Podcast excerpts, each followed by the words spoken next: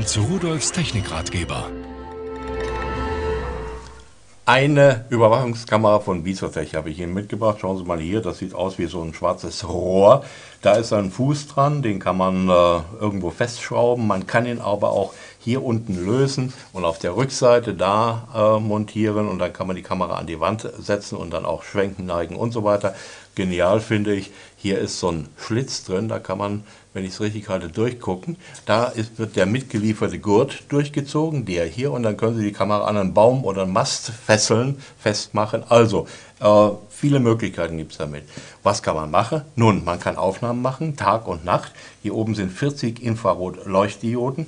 Dann ist hier das Objektiv der Kamera. Wir haben eine Auflösung bei JPEG von 3 Megapixel, 5 Megapixel äh, ist nativ die Auflösung der Kamera, 8 Megapixel interpoliert und Videos können Sie mit 1280er Auflösung machen. Hier daneben ist ein Positionierlaser, der leuchtet in die Mitte des Bildes, da können Sie also genau zielen und gucken, wo später dann die Aufnahme gemacht wird.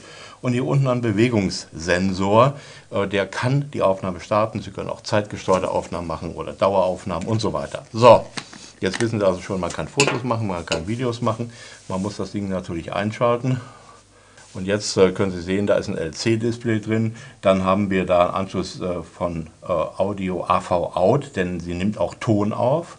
Und dann USB-Anschluss. Hier ist ein äh, Schlitz, da kann man eine Speicherkarte bis 32 GB reinstecken, also endlos Aufnahmen machen. Und ich kann es auch an 6 Volt an der Netzteil anschließen, obwohl hier oben drin unter diesem Deckel befinden sich vier dicke Batterien C-Zellen.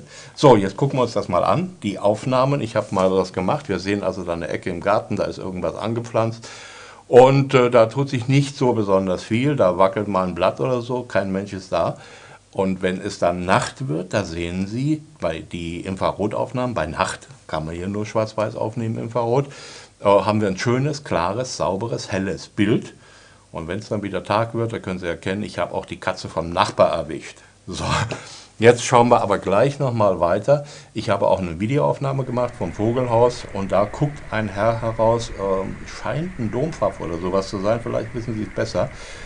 Aber der guckt nicht lange, fliegt wieder weg und das ist das, was ich Ihnen sagen muss. Das mache ich jetzt eigentlich auch. Jetzt nehme ich die Kamera und montiere die irgendwo hin, um mal zu gucken, wo sich dann Fuchs und Hase und vielleicht auch das Reh und das Wildschwein Gute Nacht sagen. Und dann sehen wir mal, was da nachts heimlich passiert. Und tschüss.